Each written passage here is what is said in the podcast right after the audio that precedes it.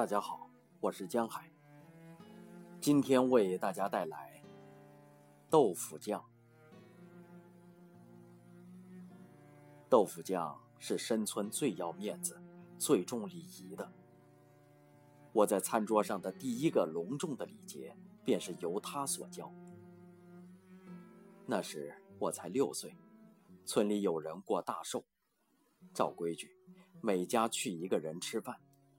当天吃三顿，第二天还有早饭和午饭，总共要吃五顿。其中一顿让我一个人去了，大概是大人有事忙不过来。和我坐在一起的就有豆腐酱。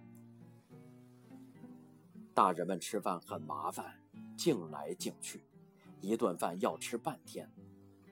我吃得快，吃完了。把筷子朝桌上一放，抬腿就往门外钻。我要去玩儿。豆腐酱喊住我：“大鱼儿，回来，不要跑。”怎么啦？看豆腐酱一脸严肃，我不知道出了什么事儿，讪讪的又坐回座位。吃好饭不能把筷子一扔。要这样，两根筷子并拢，两只手托住，方头的朝外，对着人，从我开始转一圈转的时候要说慢用，慢用。转好了，筷子要横放在碗上，不能竖放，表明你吃好了，在等别人。大人没走。你不能走。大人站起来走了，你再把筷子拿下来放在桌上，这是规矩。规矩不懂是不能上桌子的。听豆腐酱这么说，满桌子的人都在点头。小孩子从小就得上规矩，这是礼教，懂礼教。才算成人。看大家都这么郑重其事，我吓得立时就把筷子捡起来，横放在碗上，然后好好的坐着，听他们说一些我听不懂的话，直到席散。也是从这之后，我发现豆腐酱是个严肃方正之人，从来都是不苟言笑。别的村子里卖豆腐的我也见过，老远就在喊“豆腐”。他从来不喊，他就慢悠悠地骑辆二八式永久自行车，后座两边各挂一只大木桶。骑一会儿，他把自行车的铃铛响两下，响铃也是不急不忙的。不过人们一听到这铃声，就知道是豆腐匠来了。我经常到豆腐酱家里去，他的儿子桶头是我的好朋友。只是因为怕豆腐酱凶我，不敢进他的家门，只在远处拿两块石头敲几声。桶头听到声响就会溜出来。大概上小学二年级的时候，我和桶头曾经打死过一条长蛇。白色的，听说蛇肉好吃，没吃过，两个人就把蛇拎到野地里，捡来树枝，生了火，用木棍挑着烤。树枝没干透，烟大，引来了猪舍上的饲养员灭匠。灭匠一看，大惊失色，把蛇抢过来扔在边上，几脚踩熄了我们好不容易升起的火堆，一阵儿的咆哮。我和桶头跑掉了，而我的父亲和桶头的父亲，那位刻板的豆腐匠，竟然专程来看我们留下的现场。豆腐匠说：“我家桶头是个惹祸精，肯定是他起的头。”父亲说：“哎，你不要去大鱼儿遮掩，我还不知道他哪件坏事没他的份儿啊！三天不打。”上房揭瓦，两个人争相指责自己的儿子，表明他们不是护短的人。只有这样才有面子，有面子，在人面前才能抬得起头来。结果是，我们各挨一顿暴打。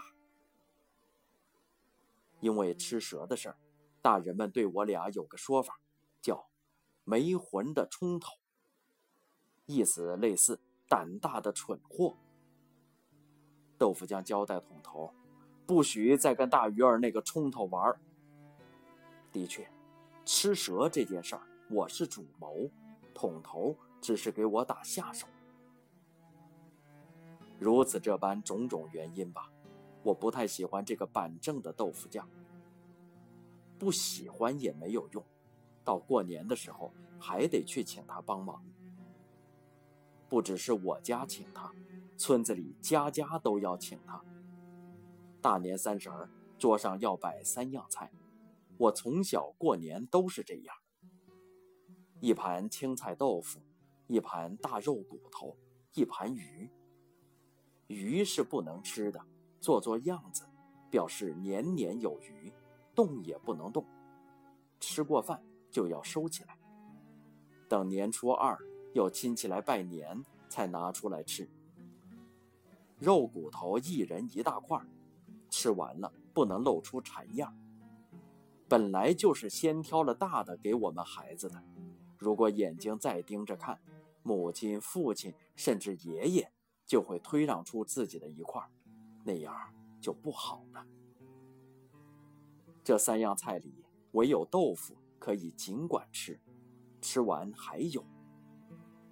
豆腐是自家做的，做得多。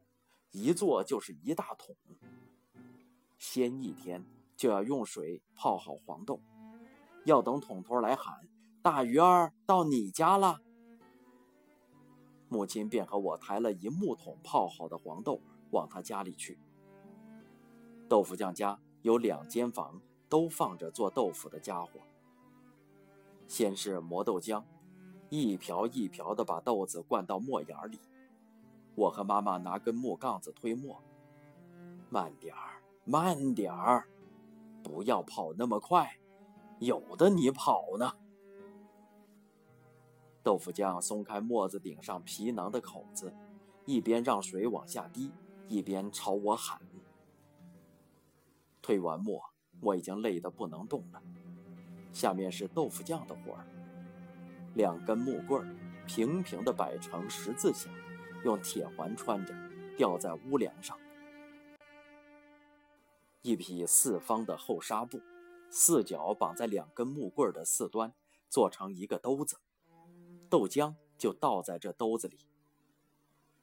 豆腐匠操纵着两根木棍扭来扭去，白色的豆浆先是快，后是慢，流到下面的陶缸之中，最后留在兜里的就是豆渣。圆圆的一整块，这豆渣不能扔，留下来放上盐煮一煮，可以当喝粥时的咸食。缸里的豆浆要舀到大锅里去，一般来说，一家也就是一锅，那可是一只真正的大锅。烧豆浆的柴火要从自己家里带，掌火的是豆腐匠的老婆。等豆浆烧好了，又要放到一个大缸里，由豆腐匠点卤。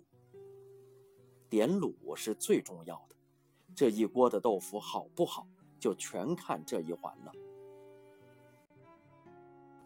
豆腐匠左手拿着瓢，里面盛着卤水，右手拿一只长柄的木勺，一边搅着豆浆，一边滴卤水，搅动有快有慢，慢慢的。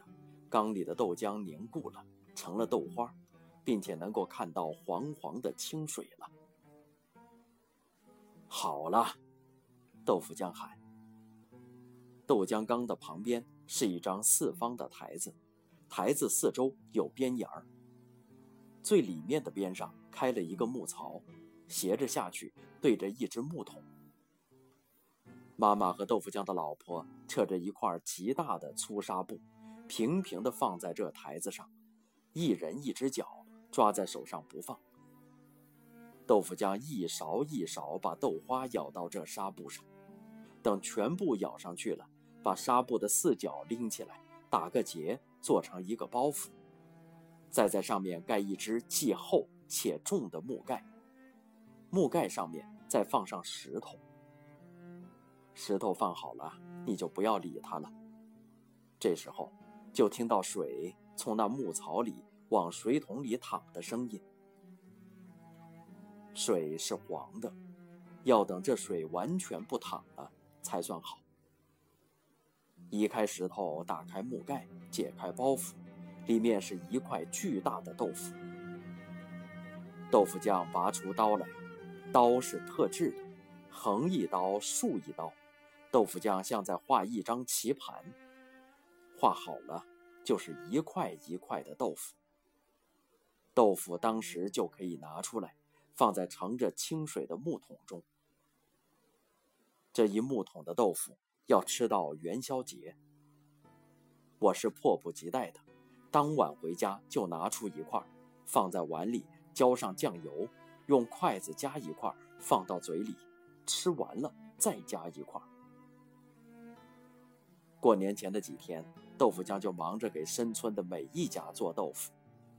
做豆腐完全是义务帮忙。深村的人们呢，会在未来的一年里，随便哪一天，趁豆腐匠哪天空闲了，请他来家吃一顿。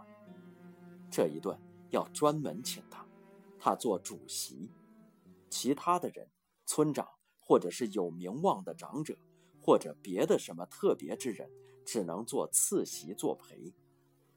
这是豆腐匠最有面子的时候。平时不喝酒的他。只有这时才喝上两杯，就两杯，不贪，不醉。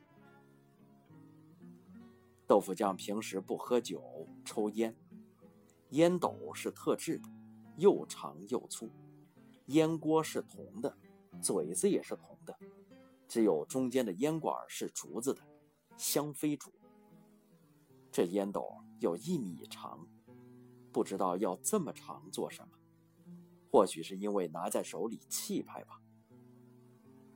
豆腐匠点烟也很有意思，用一根晒干的麻杆这麻杆乡下多的是，哪里都可以随手扯一根。家家种麻、鸡麻、纺麻、织麻布。夏天的衣服都是麻布做的，叫夏衣。伸了这麻杆到油灯上或者灶堂里点上火。麻杆拿出来，明火要吹熄，麻杆就一直亮着。一根麻杆用半个时辰没有问题。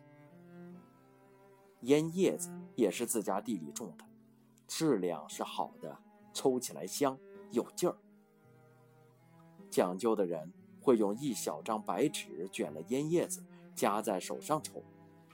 豆腐酱就装在一个灰布的荷包里，要的时候。从里面捏一小团出来，正好装一烟锅。长长的烟斗衔在嘴上，伸手用麻杆点着，一吸，烟先是从鼻子里冒出来，然后移开烟嘴儿，仰起头，对着虚空长长的吐一口。这时候，烟雾在头顶弥漫开来，豆腐匠的脸上露出满足的笑。一般情况下，吸了两口，烟叶子烧成烟灰了。他会对着烟嘴儿“噗”的猛吹一声，烟灰就弹起来，画一个弧线掉到地上。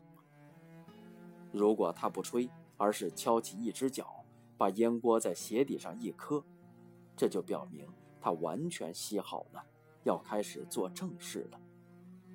磕掉烟灰，他就顺手把烟斗插在腰里。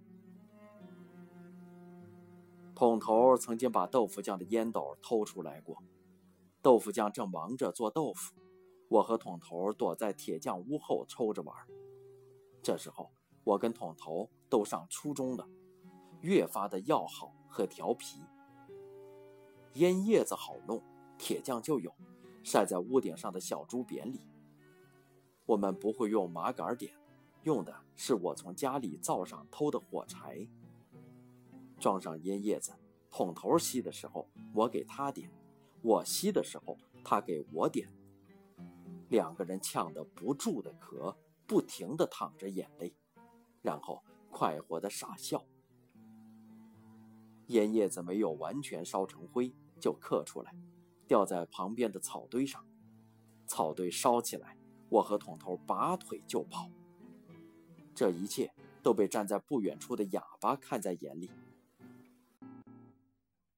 草堆一起火，他就从家里拎了一面铜脸盆，死命的敲。全村人都被惊动了，扛着扫帚，拎着水桶，全扑过来。火势没有蔓延，只是把铁匠家的那个不大的草堆烧掉了。桶头被豆腐匠用绳子吊起来打个半死，这是我后来才听说的。因为当时我也正被父亲绑着双手吊在屋梁上，父亲才拿麻绳抽了我两下，就被爷爷喊过来的铁匠、篾匠拉住。打孩子的时候，自家人是不能阻止的，要外人铁匠、篾匠是父亲的长辈，一个把父亲拉开，一个解开绳子把我放下来。又不是杀人的强盗，你想打死他呀？铁匠呵斥着我的父亲。一顿毒打免了，父亲饿了我一天。只是从这件事以后，桶头不再跟我玩了。很快，两人初中毕业，我去外地上高中，桶头被豆腐匠送到无锡的一个厂里做电焊工。就在我忙着高考的那一年，桶头死了。桶头跟我同龄，死的时候才十八岁，据说是锅炉爆炸。豆腐匠赶过去，常理说，这锅炉不该桶头管，他自己摸着玩儿，弄炸了，一分钱赔偿也没有，算是白死。从无锡回来。到深村的时候，已经是后半夜。就在村口的路边上，有个火在亮着，应该是谁扔下不久的烟头。豆腐匠走得很累，就从腰间抽出长烟斗，装上烟叶子，俯了身，把烟锅就着那火去对火。吸了几口，就是点不着。豆腐匠火了，使劲的拿出烟锅，对着那火一砸，打你个死东西！那火噌的一下飞出去一里远，没了。原来是鬼火。回家后的第二天，豆腐匠就病倒了，不知道什么病。他也不肯去治，病了两个月，人就没了。桶头的骨灰盒被人从无锡送了回来，父子二人合葬在他家屋后的西北角。